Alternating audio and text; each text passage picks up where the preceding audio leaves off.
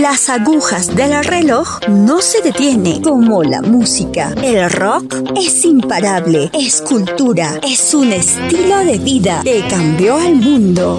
Presentamos Rock alrededor del reloj. Generación 21, tu podcast de rock.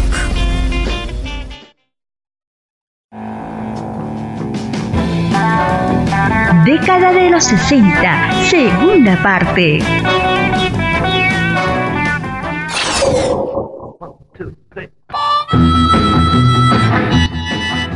Y por fin, lo que tanto esperábamos todos.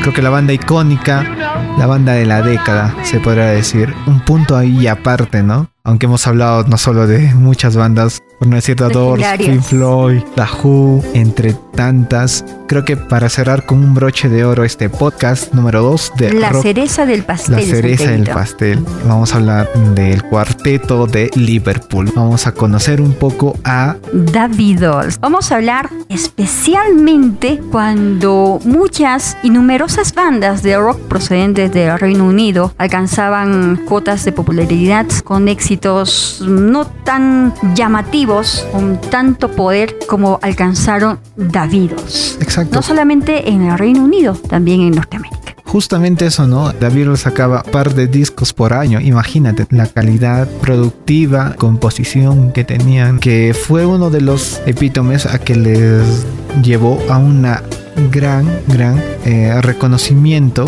en lo que es comercial y también por la crítica. Cada álbum de David marcaba algo distinto. Eso fue, eh, por no recordar el, Sargento Pimienta.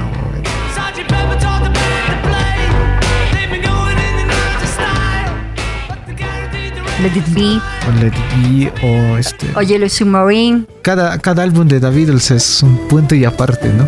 ¿Y cómo llegan a ser conocidos dentro de la música a través del viaje que hace The Beatles y de cómo la invasión británica llega gracias a ellos, Estados Unidos. Ya The Beatles existía desde los 50. Claro, en 1957 forman a los 16 años The Quarrymen. Exactamente. Y después de unos pasos en falso, se podría decir, llegan a este famoso pub llamado eh, The Cavern, donde un desconocido hasta ese momento, pero que para nosotros fue muy influyente, incluso considerado el quinto Beatle, ¿no? Estamos hablando de Brian Brian Epstein ha sido, creo que de los managers más inteligentes. Exacto, más efectivo. El hecho de, haber trabajado y querer vender a su agrupación. Exacto. Y su primera experiencia como manager lo hizo muy bien. Ha sido precavido incluso porque para llegar David a Estados Unidos no lo lanzó en una, no lo esperó, lo aguantó, esperó a que tuvieran un éxito o un número uno en Estados Unidos recién para poder enviarlos para que el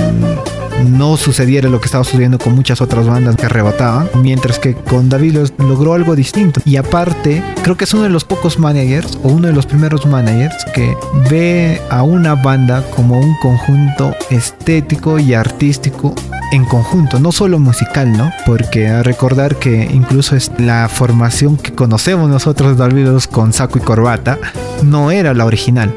John Lennon tenía otro porte. Otro estilo, ¿no? Un poco más rockers. Sí, muy. Saca de cueros, pantalones jeans.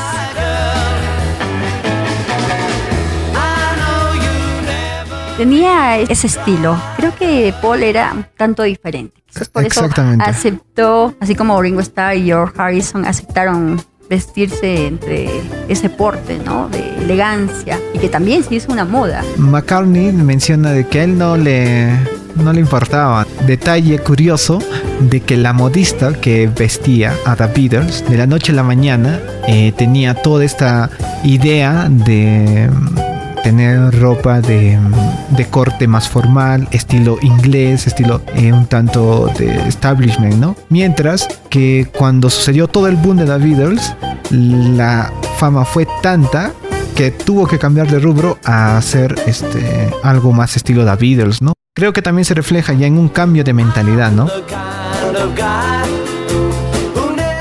Hay un famoso concierto también de los Beatles donde tocan este para la realeza inglesa y John Lennon eh, menciona esta famosa frase no de arriba las joyas no haciendo alusión eh, de que la realeza inglesa debería eh, quitarse esta, este tono un tanto reservado, un tono este más este formal, ¿no? Y se dejara llevar por esta nueva ola, por esta nueva onda que venía de la mano del cuarteto de Liverpool. Bueno, Brian Einstein también llevó a grandes conciertos. Creo que el primer concierto de la historia fue la de los Beatles. En un estadio, ¿no? Tan famosos los Beatles ya en los Estados Unidos que la gente los esperó hasta en los aeropuertos para así ser una de las bandas más eh, populares ya en ese tiempo y es por eso que sale el estilo del pop. Exacto, eh, es considerado David como pop hasta cierto punto, ¿no? Hay un documental recomendado denominado Las siete eras under rock de VH1 donde eh, hay un capítulo aparte para Beatles ya con una denominación de pop que es curioso, se podría decir. Gracias a The Beatles también se crea el merchandising, el famoso merchandising. Recordar que incluso era ilógico, pero en este merchandising hasta vendían benditas, ¿no? O las famosas curitas hechas de Beatles. O sea, hasta qué nivel se, se llegó, ¿no? Con esto del merchandising, con esto de la comercialización, no solo de la música o del artista, sino de mucho producto ha llegado a ellos.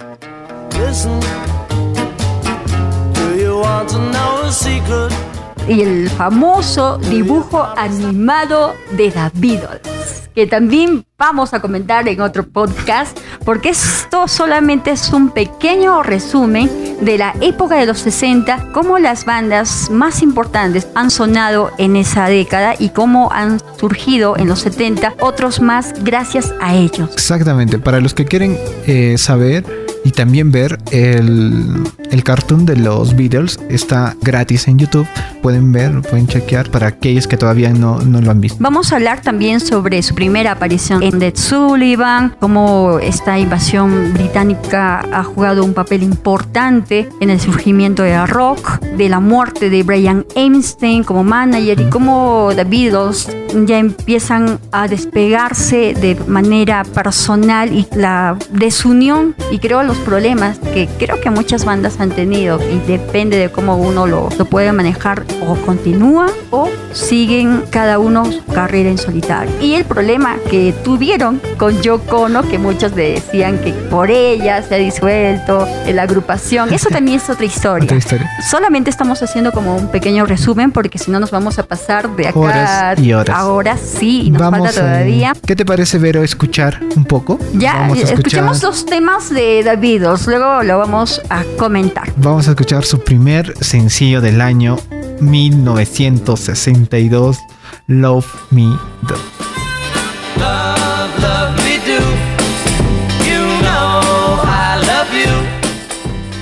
Bueno, y escuchamos también la segunda canción con I Want to Hold Your Hand, que es una canción I Want to Hold Your Hand. Es para todo enamorado, creo I que. Want to hold your hand. Bueno, no. sé si canto bien, pero es una canción que me gusta particularmente. Eso resumía The Beatles, ¿no? Eso, ¿no? Solo quiero tomar tu mano. Es como que. Mm, creo que ya de por sí marca, ¿no? Hay que escucharla, Vero. Ponla, por favor.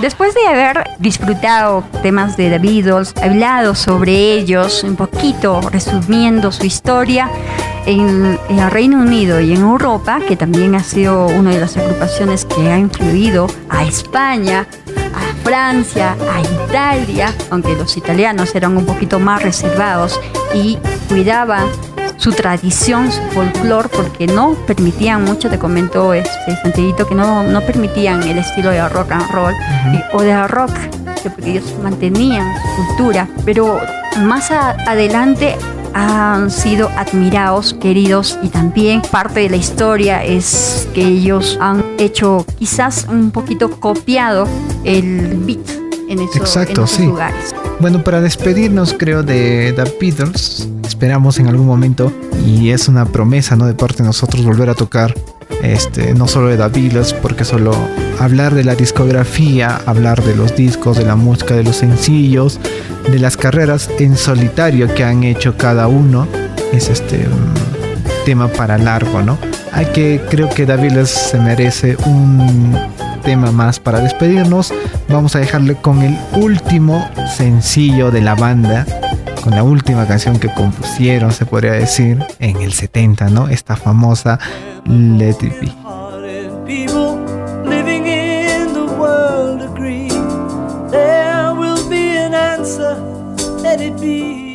Let It Be. De eso vamos a hablar en un en el próximo podcast, hablando de la década de los 70, tengo una historia también de ese disco y de esa canción. Ya sabemos, entonces, para el siguiente podcast. Ahora vamos a hablar, mientras en Reino Unido era la Beatlemania, que llegaba también a Estados Unidos, en este país nacería el estilo del folk y que sonaba con muchísima fuerza. Esto eh, fue en los inicios de los 60. La escena había también desarrollado una música estadounidense tradicional, uno de los más reconocidos también dentro de su época y ayudado por cantantes, compositores, el tema mismo de protesta y conceptos de autenticidad.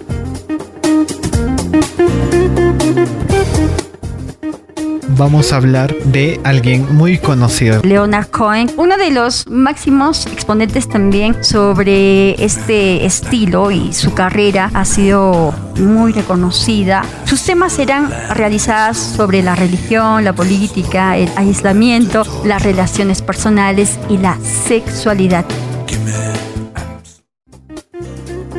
Leonard Cohen, pues uno de los hombres didácticos y muy bien desarrollado en cada uno de sus temas, también una fascinante historia en la música. Exactamente, ¿no? Justo eso, ¿no? Ya existía el folk, pero este folk rock era totalmente nuevo y con estos exponentes, ¿no? Vamos a hablar también de Joan Baez. Una gran cantante, una chica que también estuvo dentro de la política eh, Eso musicalmente. una activista. Defensora de los derechos humanos y también de, de todo lo que se relaciona a la naturaleza, ¿no? Claro, en contextos hay que mencionar que se desarrollaba la guerra de Vietnam, ¿no? Todavía no había esta tanto por la naturaleza y qué bueno que en este caso se dio en ese tiempo la defensa ¿no? de los derechos humanos no solo a través de la protesta o la política sino a través de la música y la música influía bastante en las personas, han inspirado poesía. Y si hablamos de Joan Baez, ella es una de las mejores amigas del maestro Bob Dylan. Pero antes de entrar a Bob Dylan, por favor. Vamos a escuchar un poquito a Joan Baez, una voz espectacular, profunda en cada uno de sus temas. I'm just a poor boy, though my story seldom told. I squandered my resistance on a pocket full of mumbles, such a promise la calidad y la interpretación. cada interpretación es magnífica. Además de el peso, este, no solo musical, sino del mensaje. Vamos a hablar de alguien con esa característica de, la letra, incluso premiado. Impulsor, yo creo que del estilo folk y luego del folk rock claro, utilizar la guitarra eléctrica. Ese gran cambio fue lo que marca incluso el cambio de género, se puede decir. El ganador del Nobel de Literatura. Estamos hablando de Bob Dylan, uno de los más influyentes en la música popular y uno de los más grandes cantantes de la historia. Quería ser un Rolling Stone, su mensaje tan profundo que marcaba su estilo, no solo musicalmente, sino interpretativamente, porque él lo hacía solo guitarra acústica y armónica, que marcaban ese estilo folk. Y muchos de los seguidores se mostraron contrariados cuando pasó a la guitarra eléctrica. Muchos de ellos lo dejaron de escuchar y otros empezaron a ser fanáticos. Además, ha sido uno de los cantantes que combinó también la música rock con composiciones literarias un tanto complejas y tenemos una canción o dos canciones de Bob Dylan las más importantes a nivel mundial y las más conocidas con eh, sí, nos vamos con Blowing in the Wind y la canción A How Rain Is a Gonna Fall. The answer, my friend, is blowing in the wind. The answer is blowing in the wind.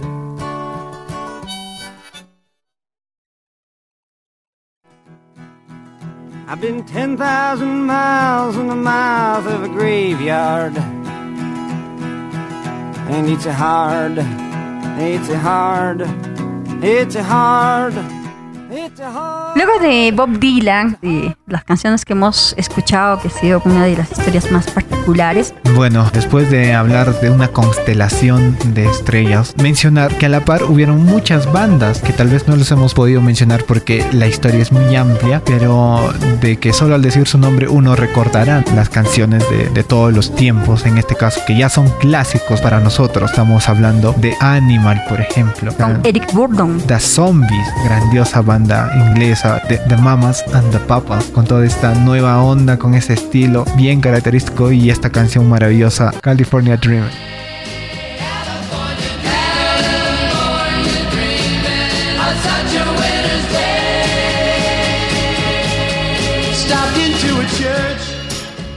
A Beach Boys. A los Beach Boys, justamente eso te quería hablar por, este lado, ¿no? Un tanto más veraniego. Y también a Shocking Blue. En los 70 ya empieza a sonar con muchísima fuerza, ya con su primer álbum, además con la canción Venus. En la década de los 70 vamos a comentar un poco más de estas bandas. Exactamente. Así que todo esto, ya modo de resumen, todos estos artistas y músicos surgieron distintos subgéneros ya en el rock propiamente dicho. Tenemos el blues rock, el folk rock, el country rock, el jazz rock, que gracias a ello nace el rock psicodélico y luego el rock progresivo. Tenemos el acid rock, el hard rock, el proto punk, por qué no decirlo, del pop en todo su esplendor gracias a The Beatles.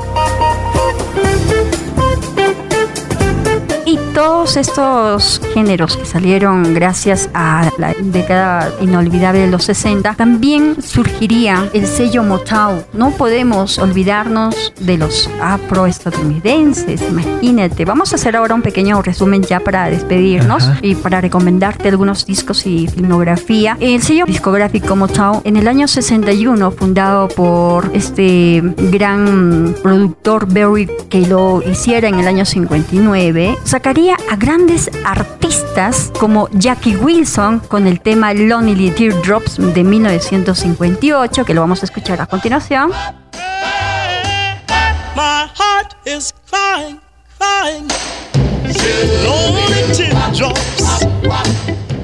Tenemos a esta grandiosa banda ¿no? llamada The Marvelettes con esta grandiosa pieza denominada Please Mr. Postman del 61 y que fue versionada por Beatles. Exactamente. Muchos pensaban que era la canción de, The, Beatles, pero en realidad no, y esa canción te la dejamos en estos momentos.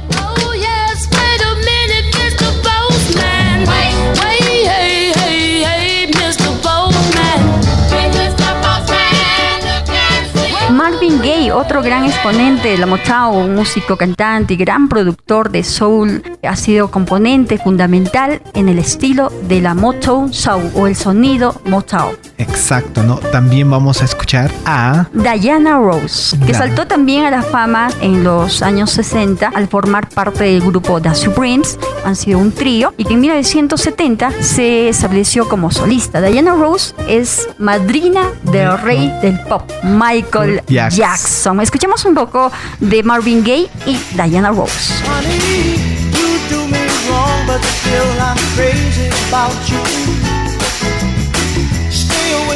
more and I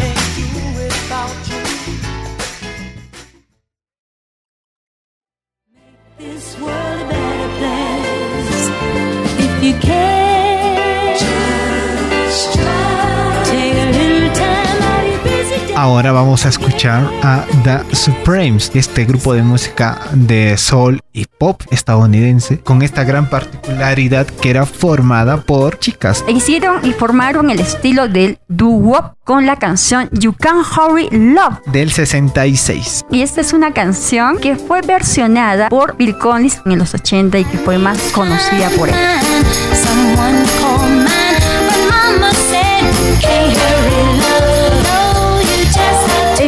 En Estados Unidos, The Temptation del 65 con My Girls que vamos a escuchar a continuación donde resalta esta gran gran coreografía que manejaban así como las distintas armonías y una de las pocas bandas que eran muy llamativas por lo elegante que se vestían en el escenario ¿no? estos elegantes trajes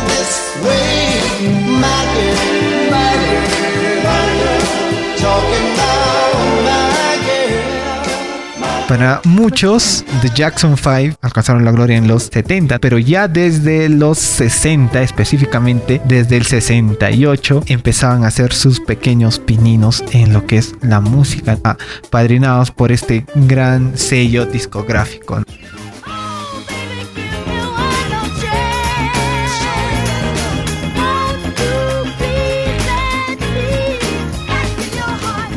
Nace y sale esta gran cantante como es Gladys Knight y ha llegado en el top 10 en el año 1961. Ha sacado éxitos como Every Beat of My Heart.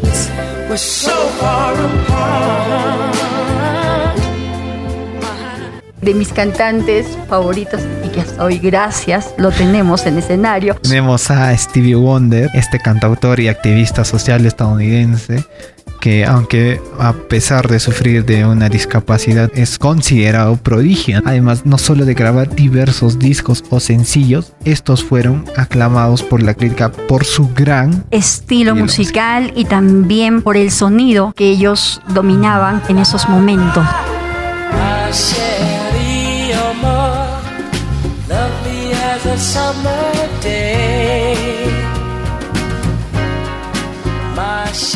Bueno, vamos a llegar a este segmento de nuestro podcast con las recomendaciones. Las recomendaciones de música, de disco y películas que puedes tú escuchar y ver, ya que tenemos en este mundo tecnológico oportunidades de hacerlo, lo que antes no podíamos. Exactamente.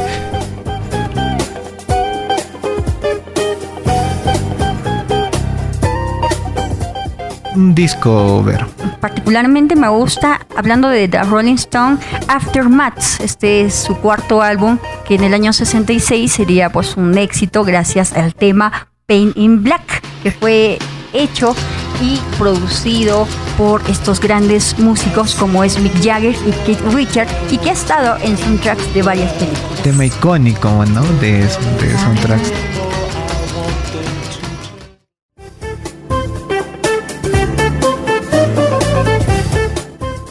La agrupación The Kings con su álbum debut homónimo del año 1964 y de la cual estábamos comentando hace momentos. Recomendado.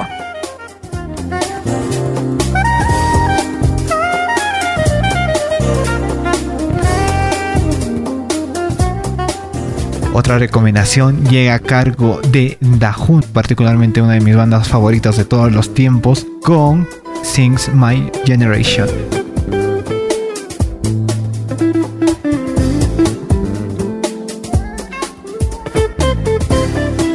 Y hablando de The Beatles, escuchando y recordando a John Lennon, Paul McCartney, Ringo Starr y a George Harrison, al cual admiro mucho. Creo que de los, de los cuatro me quedo con George todos son buenos. Exacto. El álbum Please Please Me, un álbum del año 63 y que sería su primer álbum debut donde saldrían éxitos y éxitos. Exactamente, ¿no? Particularmente también de los Beatles, eh, George, creo que. Ese que tiene, ¿no? Otro, otro feeling distinto, ¿no?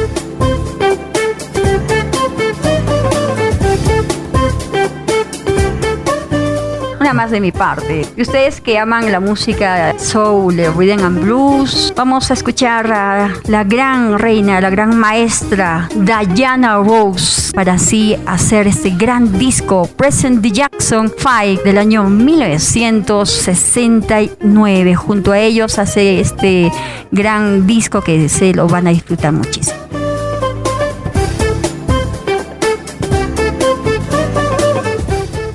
Bueno, de mi parte van, voy a recomendar el revólver de David, es icónico, mágico, fuerte, intenso, particularmente uno de los mejores discos que he tenido la oportunidad de escuchar, así como les recomiendo toda la discografía de Cream Crimson, que aunque tiene unos solos, unas canciones un tanto largas, lleva la psicodelia a otro nivel.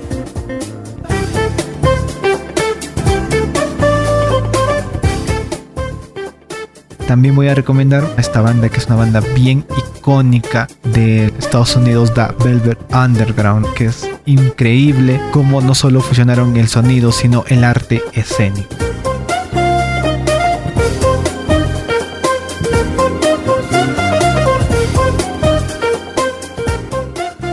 Películas, The Doors, la película con Val Kilmer, el año 1991, hecho por Coppola, uno de los mejores directores de su tiempo. Ustedes si lo ven ya van a opinar si les gusta o no, lo van a decidir y eso es el gusto de cada uno.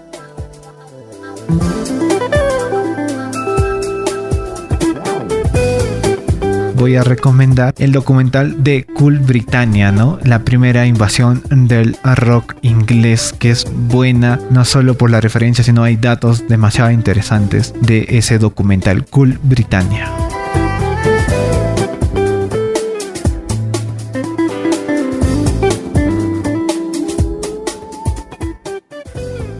Hemos estado recomendando, espero lo hayan disfrutado muchísimo. Escúchenlo, disfrútenlo. Y gracias Santiago también por, por hacer como siempre que nuestras tardes o nuestras mañanas al hacer el podcast sean siempre divertidas y bueno, bastante nutridas con tanta información. Exactamente, más bien gracias a ti, Berito. Agradecer a nuestros auspiciadores, a CBGB Music Business y así como a Adicta Rock. Saludo también para todos los chicos chicas que nos siguen a través de las redes sociales, a través de nuestras páginas de Face, de CBGB Music Business y la página de Adicta Rock y Teca Rock. Yo, como siempre, muy feliz de tenerlos en, en, mi lista, entre mis contactos y de que sigan esta historia como nosotros lo seguimos cada vez que realizamos este podcast. Vamos a tener más historia de los 60, creo que este programa se hizo muy largo, es mucha información. Y en los 70 tendremos también más géneros y más bandas que salen y se forman durante esa época que también será una de las preferidas de muchos de ustedes porque ¿quién no ama la música de los 70? Invitar a las redes sociales. Estamos en Facebook, en Instagram, en Spotify, en YouTube, así como en Anchor, en Evox, como Rock alrededor del reloj. Pueden también encontrarnos en las distintas plataformas y recordar que todo el material este audiovisual eh, y filmográfico lo vamos a encontrar en nuestra página de Instagram. Antes de despedirnos, Berito, vamos a hacer las respectivas eh, agradecimientos a las personas que han compartido este podcast, a Kevin, a Rolling, a Ángelo, está también Vane, Fiorella, Harling, tanta gente que ha compartido y ha reaccionado a nuestro primer episodio de nuestro podcast, así también como los agradecimientos a Sandy Waman por la cobertura audio visual y Gabriel, nuestro querido amigo sonidista acá apoyándonos toda la tarde, noche. Hoy día tuvimos algunos inconvenientes, pero gracias, ya salimos al aire, ya pudimos realizar nuestro podcast y el saludo también para todos nuestros amigos aquí en Perú y en todo el mundo. Gracias por la paciencia. Para despedirnos, comenten y para que puedan estar saliendo también sus saludos a través del podcast. Y con esto yo me despido. Un gusto. Nos vemos en el siguiente podcast ya lo saben, sigan con este podcast. Nos vemos, cuídense mucho.